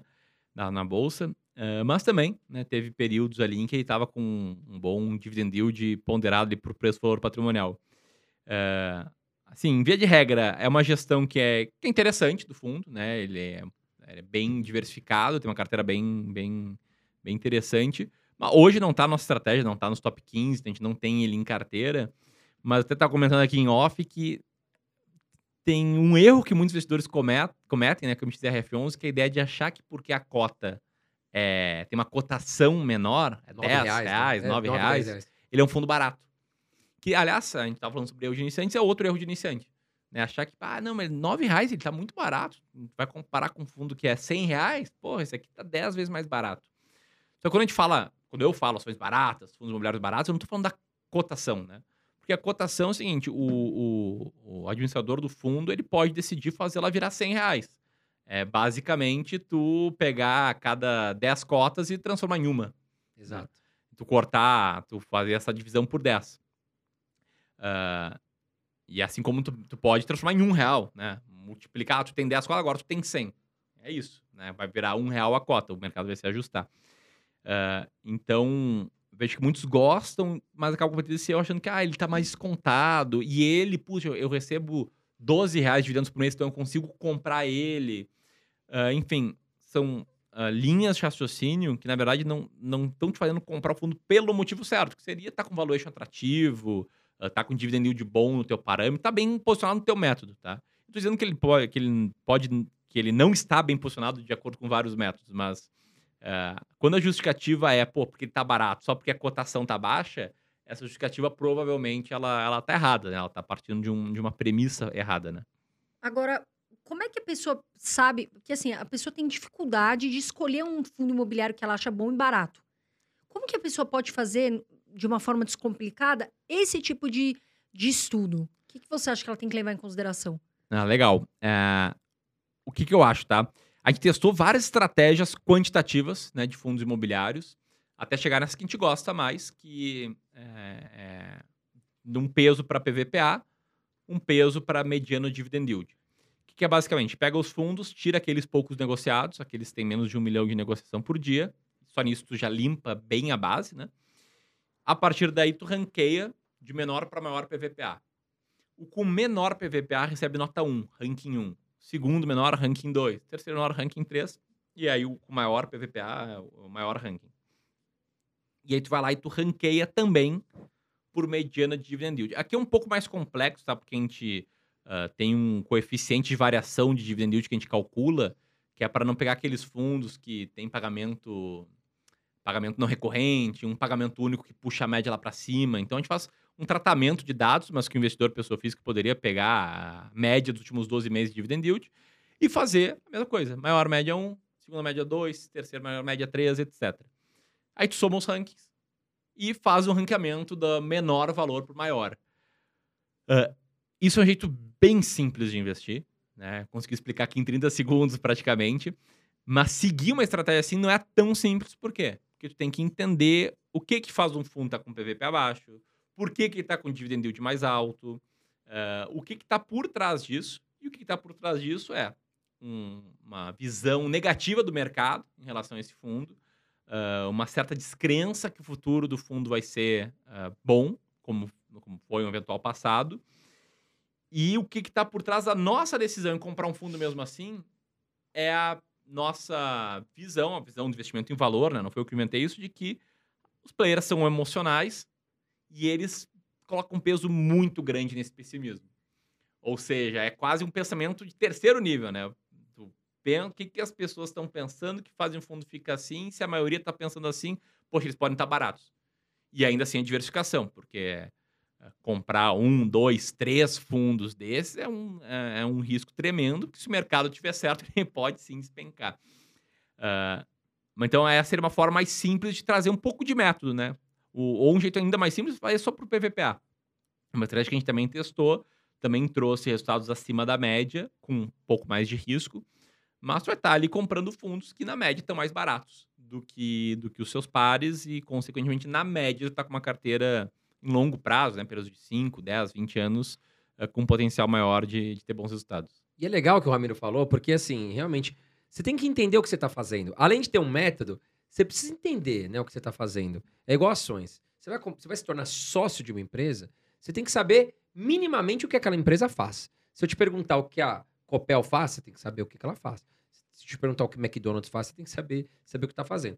Agora, é interessante porque durante né, o lockdown, vou falar assim, durante a questão daquele vírus famoso, é, o que acontece é o seguinte: Lages, fundos imobiliários de lajes e shopping, você pode ver que apanham muito mais do que fundos imobiliários de galpão. Porque o que, que as pessoas falavam? Nossa, agora com essa questão de lockdown, ninguém mais vai trabalhar. O home office Tudo pegou. home office. Vai todo mundo trabalhar. Agora é a nova, nova onda do home office. Eu vi muita gente vendendo os fundos imobiliários de lajes. Por quê? Nada mais é. O que, que faz um ativo ficar barato? É a força vendedora estar maior do que a força compradora. Basicamente é isso. Quando muita gente quer se desfazer do ativo e pouca gente quer comprar, o ativo fica barato. Quando for ao contrário, o ativo provavelmente vai estar caro. Então, a gente vê que os fundos imobiliários de galpão, né, teve o lockdown, mas as empresas de tecnologia ainda utilizavam galpão, as empresas tinham que armazenar, né, os galpões ainda se mantiveram estoque, estáveis, né? apesar de cair. Mas shoppings e lajes, os shoppings ficaram fechados. Qual é o futuro dos shoppings? E aí, pior ainda, as lajes. As lajes acabaram. Ninguém mais vai colocar empresa em laje. Que as lajes são aquelas, aquelas. Você passa ali na Avenida Paulista, aqui em São Paulo, aqueles escritórios comerciais maravilhosos, aqueles prédios espelhados. Ali são normalmente as lajes. O pessoal aluga para colocar os seus funcionários para trabalhar. E aí é interessante o que o Ramiro falou, porque quem tem uma ideia de que pô, o home office não ia pegar, comprou fundos muito baratos.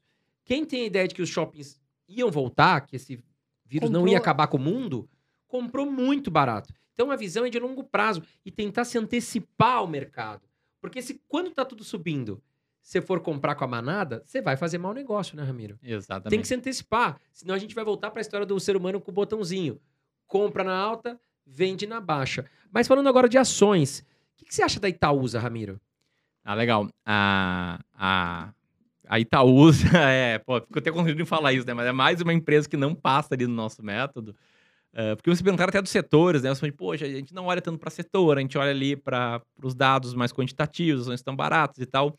Mas Itaúsa é um caso de uma empresa em que a gente corta por filtro setorial. Por quê? É, porque, como em nosso método de seleção de ações, a gente seleciona as empresas com maior lucro operacional em relação ao valor total que a gente tem que pagar por ela, como é que a gente faz para chegar no lucro operacional? A gente parte do EBIT. EBIT é uma linha do DRE da empresa, ah, que aí nosso time lá de analistas do Clube do Valor faz o ajuste no EBIT para transformar em algo próximo ao lucro operacional, mas a gente parte dele. Ah, bancos, né? sei que Itaú é uma hold, mas bancos, Itaú tem uma participação muito grande em Itaú, não tem EBIT. O resultado começa pelo financeiro. E mesmo se a gente conseguisse ali entender, não, mas o que que é da operação, o que que é operacional, e chegasse a um resultado operacional, tu vai dividir pelo valor total que alguém paga para comprar uma ação, que é o Total Enterprise Value. O que que é o Total Enterprise Value? É o valor de mercado da empresa, ou seja, o quanto ela vale, mais a dívida líquida dela. A dívida menos o caixa. E bancos não têm Total Enterprise Value, porque o balanço de um banco é totalmente diferente do balanço de uma empresa. Né? Sim. O que que é passivo para uma empresa é ativo para o banco, tem ah, regra na concessão de crédito, tem ali os limites para ficar dentro da, da, da Basileia. Enfim, é um, é um mundo bem diferente que se simplesmente não consegue adaptar a estratégia para pegar bancos. E aí a gente acaba cortando bancos, né, um filtro setorial que a gente passa, e a gente também corta as seguradoras. Por motivo similar, né, a seguradora ela tem muito dinheiro em caixa, só que esse dinheiro em caixa não é necessariamente dinheiro dela. né, É dinheiro que ela tem que ter para arcar com sinistros ah, que vão acontecer no futuro. Então, ela- elas muitas vezes pa- aparecem como muito baratas, porque se tu olha ali ah, o valor da, de mercado da empresa, mais a dívida menos o caixa, se ela tem muito caixa, ela vai estar ela vai estar piscando como barata. Só que nesse caso é artificialmente barato, porque o dinheiro em caixa né, ah, não é delas, é um dinheiro que está ali provisionado. Então, ah, isso fez que, que a gente, inclusive, declarar, declarasse algumas vezes, cara, nunca vou comprar Itaú, não tenho, nunca tive, nunca vou ter. Chama muita atenção das pessoas. pessoas mas, poxa, mas por quê? E porque a resposta é essa, né? Legal. Você vê que são opiniões diferentes, né? Tem gente que gosta de Itaúsa, enfim. E tem gente que prefere não ter na carteira. Agora, o que eu acho muito importante a gente falar é o seguinte: quando você compra ações, você é sócio, sócia da empresa. Então, não é um papel que você rasga, né? Faz uma bolinha e joga fora. Você é sócio daquela empresa, você é sócio de um projeto. Então, por que, que eu tô falando isso? Na, naquela época da pandemia, muitas pessoas me ligavam para fazer o quê? Tentar acertar a hora de vender. Ah, vou comprar essa empresa porque eu vou vender daqui a um mês. E cuidado, tá, gente? Por que, que a gente fala isso? Porque às vezes você vai entrar numa fria. A gente não sabe o mercado, a gente tem que ser humilde perante o mercado. E às vezes tem empresas que a gente acha que vão se comportar bem naquele momento, mas de repente elas não vão. A gente se surpreendeu com o varejo na pandemia. A gente achou que, que o varejo viria mal e não, ele veio positivo. Então, cuidado, quando você compra ações, não é um papelzinho ali que você vai ficar toda hora, né, jogando no lixo e volta jogando no lixo. Não, não, visão de longo prazo é isso que a gente sempre fala. Falando em visão de longo prazo, curto prazo, o que, que você, Ramiro, acha de day trade? Ah, legal. Algo que maioria das pessoas deveria se afastar. A maioria não. Todo investidor ou especulador deveria se afastar, porque simplesmente eles estão jogando contra as estatísticas. Né? Estatísticas, seja no Brasil, seja no mundo, ah, elas mostram muito claramente que praticamente ninguém ganha dinheiro com day trade, a não ser, é claro, né? B3, corretora, empresas de software, esse tipo de, ah, de participante que ali na, na corrida pelo ouro são os que vendem as picaretas, né? Ramiro, e falando aqui sobre a questão do, dos seus investimentos, a gente viu um, acho que foi um vídeo seu, falando que você comprou 5 milhões de reais aí no último mês. Como é que foi? É, como é que foi? E o que, que você colocou nessa cesta aí? Porque é muito dinheiro, Essa né? cesta grande. É, né? essa, essa arte chamar a atenção, né? Compramos mesmo, eu falo ali como porta-voz do Clube do Valor, né? Para quem está me conhecendo hoje, eu sou eh, gestor de investimentos. Eu sou cofundador do Clube do Valor, sou porta-voz da empresa, basicamente. Né? O que eu tô fazendo aqui, inclusive, é, é basicamente representando o Clube do Valor. E no clube a gente tem um fundo de investimento em ações, com cerca de, de 100 milhões de reais, um pouquinho mais do que isso. E nesse mês a gente fez algumas compras, na maioria dos casos, para não dizer em todos, para repor o peso ideal de uma determinada ação no, no nosso fundo. A gente tem 20 diferentes ações, 20 ações baratas, e a nossa meta é ter 5% de peso em cada ação. E a gente tem um fluxo constante de aportes. Né? Por quê? Porque a Clube Valor, a empresa, ela cresce naturalmente com aportes novos dos nossos clientes, com uh, clientes novos. Então vai entrando dinheiro todos os meses e todo início de mês a gente está comprando algumas ações. Na maioria dos casos, ações que a gente já tem. Né? A gente está ali repondo o peso do fundo. Uh, dito isso, eu adoraria, né? Chegar o momento em que eu vou estar tá lá com meu dinheiro comprando 5 milhões de ações por mês. Uh, nesse mês a gente está comprando os Minas. Né? Os Minas já está um certo tempo no nosso fundo, foi uma, uma posição que nos fez perder bastante dinheiro, né? Os Minas vem caindo bastante nesse ano. E aí reforça né, meu, meu minha chamada para diversificação. Uh, mas os Minas está com o que a gente chama de earning yield, né, que é esse lucro operacional dividido pelo valor total que a gente tem que pagar para comprar ação muito alto e como ela vem tendo maus resultados, ela está com peso menor do que o ideal. Uh, a gente também comprou JBS, que é outra ação que está há um bom tempo né, no nosso fundo. Uh, aí foi mais também para repor e usar novos aportes né, para ir recompondo essa posição JBS. Enalta é outra empresa que, que a gente está comprando nesse início de outubro, junto com Braskem e Ferbasa. Né? São as cinco principais compras ali que, que o time de operações está fazendo ao longo desses dias para, de novo, né, puxar com esse dinheiro, com esses 5 milhões de inflow aí de, de capital dentro do fundo, a posição dessas ações para os 5%, que seria o que a gente julga ser a posição ideal de cada uma delas na carteira. Na sua estratégia, empresas estatais recebem um ponto a menos, não entram, como é que funciona? Não, a gente é agnóstico em relação a isso, né? Uh, em via de regra, sempre tem uma ou outra estatal porque a gente estava falando agora, o que, faz uma ação ficar barata? Muitas vezes, né, o investidor ou os investidores abrirem a lista de principais acionistas, né, acionistas das ações ordinárias, e verem uma estatal significa que, opa, um pé atrás, significa que eles exigem um preço melhor para comprar elas. Então, ah, a gente tem, sim, estatal. ah, elas acabam não sendo a maioria da carteira, porque naturalmente né, elas são minoria em bolsa, ah, mas temos sim posição em algumas estatais. Em relação a um setor que cada um tem uma opinião também, que é o varejo. Eu digo varejo aí, linha branca, né? Magazine Luiza, Via Varejo. O que, que você acha? É, Acho que ho- hoje são, são, é um setor que não está na nossa carteira. É um setor que ainda precisaria, na nossa visão, ter mais resultado para entrar ali. Ah, e assim, a gente nunca vai pegar no início, né? Nunca pegar no início da porrada. Né? Mas a gente já pegou no passado, a gente já teve ações da Via Varejo. 2016, 2017, quando a gente começou a gerir carteiras, a gente tinha Via Varejo e Magazine Luiza. E Magazine Luiza já tinha, a gente comprou em 2017, em maio de 2017, para os primeiros clientes. E já tinha subido bastante, né? De 2015 a 2017, a alta já era expressiva, não lembro de quanto, mas já era. Agora vou chutar, mas sei lá, 100, 200, 300%. Ah, e naquele momento, o lucro operacional de Magazine Luiza era muito alto em relação ao Total Enterprise Value. Ah, quer dizer, o mercado viu que ela já tinha subido e estava meio cético para a manutenção daqueles resultados. Na prática, aliás, essa beleza de comprar ações baratas, de certa forma, de comprar ações, né? Quando tu erra, tu perde 90%, 99% no máximo. Né? Ah, a gente usa em Minas ali, a gente está perdendo 40 e tantos.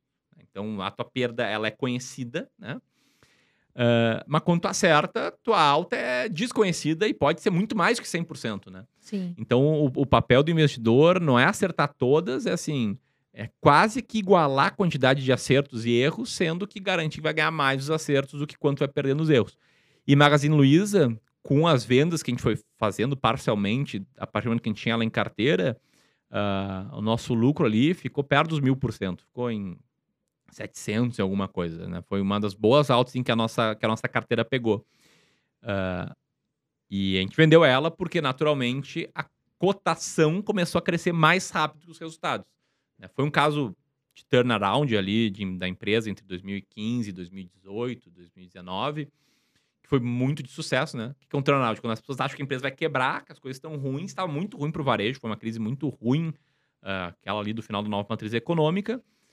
Ah, a empresa não, não quebrou, começou a gerar lucro operacional. E no caso da Magazine Luiza, além de ela não ter quebrado, ela investiu muito forte no digital, já começando a ter resultados. Então, em determinado momento, a cotação começou a subir muito mais que o lucro operacional. E aí, nesse momento, a gente vendeu porque ela foi, foi ficando cara. Mas hoje, a gente não, não tem varejo. Eu acredito que a gente só vai pegar varejo no momento em que as empresas estiverem dando lucro operacional, estiverem com EBIT positivo em 12 meses. É isso aí. ah, sem isso, elas não passam o nosso filtro, que de certa forma dá uma segurança. E ainda assim, tiver com esse lucro muito alto em relação a- ao preço. E para isso acontecer, elas já vão ter que ter subido um, um quanto, né? Que não significa que não vão seguir subindo no vídeo que, que rolou com o Magalu lá atrás. Ô, Ramiro, e a IRB a um real? Né, a IRB que já chegou a ser a- considerada uma das melhores empresas da Bolsa de Valores. Você acha que ela a um real, muito próximo disso hoje, você acha que vale a pena? É oportunidade? A, a, a né, ele acaba entrando, ah, acaba caindo no nosso filtro de, de seguradora. Ah, mas eu acho que esse caso é um caso emblemático, né? É um, é um- acho que é um chamado à humildade aí de todo o mercado financeiro ah, e um chamado à diversificação, porque tinham pessoas muito boas, pessoas brilhantes, que eu admiro muito, compra- comprados em IRB, que gostavam do case. E quem mais se deu mal nisso acabou sendo o pequeno investidor que estava concentrado. Porque as pessoas que são grandes investidores, são muito bons e gestores de fundos e tal, em VTech não estavam concentrados.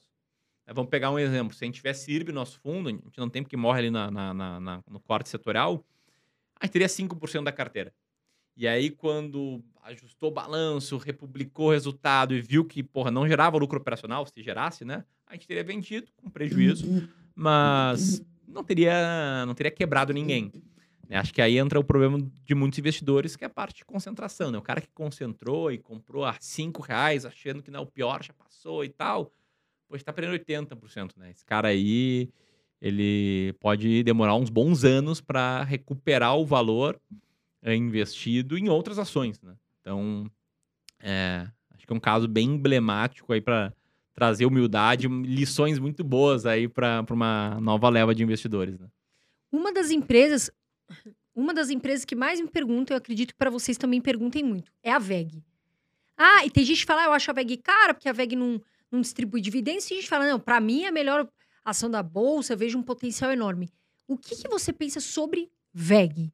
Legal. A VEG, nossa, nosso método, ela tá cara e tá cara há muitos anos. O que me faz receber várias mensagens né, na linha de, poxa, mas uh, a VEG tá cara, mas cada vez fica mais cara, então para mim tá bom, é isso que interessa. Uh, uma empresa de muita qualidade. É, até recebo comentários às vezes de quem trabalha na VEG. Fala, poxa, eu trabalho na VEG, admiro demais a empresa, é nota 10 e tal. O que uh, acredito realmente, né?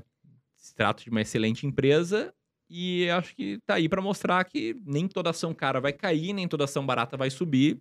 Mas eu gosto muito, Carol, de estar com as estatísticas a meu favor. E aí, assim como a gente compra as 20 mais baratas, a gente já testou o que acontece com as 20 mais caras. Uma Sim. carteira com as 20 mais caras perdeu do Ibovespa no longo prazo. Uh, deu resultado sim positivo, né? Uh, mais abaixo do Ibovespa. E isso com ações que foram muito bem nos últimos 25 anos, né? Uma VEG da vida, uma Ambev da vida, que estão sempre figurando né, nessa, nessa carteira de ações mais caras, para mostrar que, assim, ao comprar uma ação cara, pode ter bons resultados. Se a ação está gerando um, um, retorno sobre capital muito alto, consegue reinvestir e consegue crescer muito lucro, tu vai ganhar dinheiro mesmo sendo pago, pago caro por ela. O grande ponto é, ao consistentemente comprar ações caras, tu vai estar tá aumentando a tua chance de não ter um resultado tão bom. E, e aí, eu, eu gosto muito de puxar as estatísticas ao meu favor, mesmo comprando ações que parecem mais feias, mesmo sendo ter um pouquinho mais de estômago. Uh, e nesse caso, a gente perde casos como a VEG, mas também uh, pega outros casos de ações pouco populares que têm resultado bem bom. Quais, quais, são essas ações? Eu, ah, eu, sou curiosa, que não são tão populares, mas são, são boas que vocês têm ali na carteira. Ah, que, eu posso citar assim: é, é, mais fácil falar de grandes acertos olhando no retrovisor. Né? Porque aí o caso já foi consumado, a gente já comprou, a gente já vendeu, já teve um lucro muito bom. Uh, a ação que hoje tem carteira que tem um lucro bom carregado, eu acho que a Unipar é a principal. Né? Uh, mas teve PetroRio numa pernada de alta também, que a gente pegou boa parte da alta da PetroRio, não temos hoje, né? Uh, mas tem um resultado de 700%. A própria Magazine Luiza lá atrás nos, resultado, nos deu um resultado muito bom. Uh, e esses resultados acabam meio que puxando o resultado da carteira como um todo, né? Porque tem muito caso tipo, de ações que a gente comprou, estava barato, o resultado caiu da empresa, ficou um ano, dois anos, resultado caindo, caindo, caindo, daqui a pouco nem gera mais lucro operacional, a gente vendeu com prejuízo. Né? E até a própria Sanepar, se pegar com reinvestimentos de dividendos, né, num prazo um pouco mais longo, porque a Sanepar está com a gente desde 2016, desde os nossos primeiros clientes. Uh, se for pegar ajustado por dividendos, eu acho que o resultado é bem bom nesses seis anos. Né? O problema da Sanepar são os últimos três, se eu não me engano. Agora não tem de cabeça. Mas... 2020 começou, acho que o. 2020. 2021, é. 2020, 2020. Vai fazer três anos, mais ou menos, né? É, mas aí acho que tem alguns exemplos assim, de ações que a gente teve, tiveram resultados bem bons, a gente mantém ou não em carteira, mas deixou. ajudou aí nesse track record, né? Ramiro, e assim, antes de a gente ir pro momento reserva, que vai o ping-pong que a gente ah, vai colocar tá, você eu falei na parede. reserva, eu pensei que você ia falar reserva de oportunidade, reserva alguma coisa. É, o que, que você tem a dizer para aquele investidor iniciante que ainda está naqueles acertos e erros? Alguma, alguma dica que você passe para ele, né? Para ele entender que, que algumas lições da vida de uma pessoa mais experiente como você são importantes para ele levar. Legal. Vou, vou trazer aqui as lições, tá? Acho que as principais que viraram a chave para mim. Uh, o primeiro, é, já falei isso aqui algumas vezes, né? não é muito sexy a frase, né? Mas é ter um método. Né? Tem que ter um método. Uma estratégia, né? É, e como é que sabe se tu, tu tem um método ou não? Tu olha para as ações da tua carteira e tu não sabe por que tu comprou uh, e tu não sabe o que, que vai te fazer vender, tu não tem. Parte pressuposto que não tem e existem vários métodos, né? Tem lá a fórmula do Graham, tem uh, a fórmula do Bazin, né, que o Barsi fala bastante de comprar empresas com dividendo acima de 6% e, e estabilidade de dividendos. Tem o nosso método, tem o método que vocês falam, que faz vocês comprarem as ações. Ah, mas tem que ter. Para mim, essa é a primeira coisa, tá? Sobre, falando de mercado. Segunda, tenham uma definição de carteira ideal clara. Né? Porque mais importante do que quais ações comprar é saber quanto tem de ações na carteira, quanto é de renda fixa, como fazer um mix de classes de ativos E esse mix, se tu for tá sempre buscando tua carteira de volta para essa composição, vai estar tá te fazendo comprar na baixa e vender na alta, né? no rebalanceamento, no ajuste da tua carteira. Então é uma ideia muito poderosa a ideia de alocação de ativos. E o terceiro é, é uma ideia também um pouco impopulada quando a pessoa está estudando sobre investimentos, é, mas que é a maior verdade, é que assim, que enriquece é o trabalho. É, no limite, uh, não adianta ser um guru dos investimentos e puxa, dominou os métodos, tem uma alocação de ativos claros, etc. Se tu está poupando 100 reais por mês, se tu está poupando nem isso, né? Se tu só poupa quando vem um bônus da tua empresa, uh, e onde é que eu digo que, que, é o trabalho que enriquece? Tu precisa ter renda para ter dinheiro para investir. Então, muitas vezes, se tu trocasse o foco, em vez de acompanhar o mercado todos os dias e putz, passar ali uma hora, meia hora lendo notícias e tal, para, ó, vou desenvolver uma habilidade nova, vou me tornar um profissional melhor, vou aprender a me comunicar, poxa, talvez essas outras ações te façam chegar lá na frente com um patrimônio melhor, maior. Então, é uma coisa um pouco diferente né, da, do que é. Muitos acreditam né, que o o mercado financeiro vai mudar a vida rápido. Não vai, vai mudar a vida em 20 anos. Sim, se tu tiver dinheiro para botar para dentro. Então, acho que lembrar que trabalho enriquece também é uma, é uma lição muito forte para quem está começando, né? Rabir, agora chegamos no nosso momento Ping Pong, que é patrocinado pela Reserva. Se você não conhece, mas acredito que você já conhece a Reserva, que é uma loja fantástica de roupas. Inclusive, eu estou vestindo a Reserva. A Carol Olha aí, ó. Aqui, ó. Roupa pano novo, Fecha tá aí. Close, Final de ano, a camisa branca, bonita. Camisa... Essa camisa aqui é boa porque ela é uma camisa estilosa, não é não, André? É, muito bonita. E tem outra, gente. Dá pra usar na praia, combina com o meu look. Eu sou, eu gosto de colocar looks diferentes. Então tem o tênisinho aqui e também, tem promoção. é. Tem cupom. 10%. Cupom Irmãos Dias. Aqui embaixo, ou aqui no QR Code também pelo vídeo, você vai ser levado direto aí pra lojinha online aí, lojona da reserva. Se você colocar lá no cupom Irmãos Dias, você já vai receber 10% em todo o site, tá certo? Então, 10% de desconto. Lembrando, vai na loja física também, tem espalhada pelo Brasil inteiro. Pede a sua cervejinha lá. Não tá dirigindo, claro, tá de carona, tá de Uber. Eles têm uma é. geladeira lá em toda a loja. Eles não queriam que eu falasse, talvez, mas eu vou falar. Tem cerveja lá, vai lá. Vamos dedurar. Vambora. E um abraço para o Rony. Um grande beijo aí pro dono, que também é um grande visionário aí da economia, enfim. Ping Ramiro, pong. Ping pong. Vamos lá agora. É assim, o ping pong, você só pode falar um ou outro. Não dá pra falar, ah, mas talvez. Não, é só não, A não, ou não vale usar o método aqui, É tipo então. assim- Não vale usar o método. Vai ser É tipo assim, Gustavo Lima ou Anitta? Esse tem que responder só um. Não, mas não vai ser desse tipo. Assunto, ações. Dividendos ou valorização? Valorização. Setor elétrico ou bancário? Elétrico. Setor saneamento ou seguros? Saneamento. Bradesco ou Itaú? Tem que responder, então. Vamos. Bradesco. É, Taesa ou Copel? Taesa. Use Minas ou Gerdau? Use Minas. MXRF11 ou VRTA11? MXRF11. Olha lá, respondeu tudo, hein, Ramiro? Nem Ramiro não- pensou. é. Você viu? Quando a pessoa, ela sabe, ela vai lá e fala de uma vez, né? É, me, me proibiram de usar aqui o, o ranking, o método, mas eu tentei pegar de cabeça. você assim. vê uma coisa, Ramiro, quando o cara tem um método ou tem uma estratégia, aquilo já tá no sangue da pessoa, que aí ele já sabe, pô, é automático, né, cara? Eu também. André, o que você vai comprar ou vender? Vou olhar aqui minha estratégia. De cabeça eu não sei te falar, preciso olhar minha estratégia. Quando você tem uma estratégia, você já sabe o que você vai fazer. Senão você fala, pô, tá subindo o Magazine Luiza. Ah, eu vou subir, eu vou comprar também, porque a Carol comprou, tá subindo. Aí quando vê, a empresa estava cara. Você nem sabe o que comprou. Já tem muito percentual na sua carteira daquela ação. Você vai ficar muito exposto em um ativo. Então é legal. Mas, Ramiro, quero te agradecer. Muito legal. Como que as pessoas aqui, nossos telespectadores, te acham nas redes, encontram o seu método? Ah, legal. Primeiro, muito obrigado aí, né? Obrigada a você, Carol, é um foi prazer muito te massa conhecer. Conhecer vocês pessoalmente, depois de tantos anos, né? A gente fazendo conteúdos aí, cada um do seu canal. Então, vocês podem me encontrar no, no Instagram, é Ramiro Gomes Ferreira, meu nome. Ah, e no YouTube, o canal do Clube do Valor, vídeos praticamente todos os dias. Que legal. Carol, obrigado você também. Estamos aí em época de eleições. Voto consciente. Não foi votar, meu amigo? Vai votar, que é mais do que o seu dever aí com a nossa nação brasileira, tá certo? Independente de quem ganha essas eleições, também não se ataque. A gente tá vendo muito, muitas pessoas aí brigando com outras pessoas. Tem que ter uma democracia, quem levar a maioria vence, tá certo? E é isso aí, cara. O meu recado final é diversifique, estude, que vai valer a pena pro seu futuro. Meu recado final é muito obrigada por você estar aqui, porque eu acompanho seus vídeos, acho muito bom o canal de vocês. E o meu recado final é o seguinte, pessoal, invista, independente de política, comece.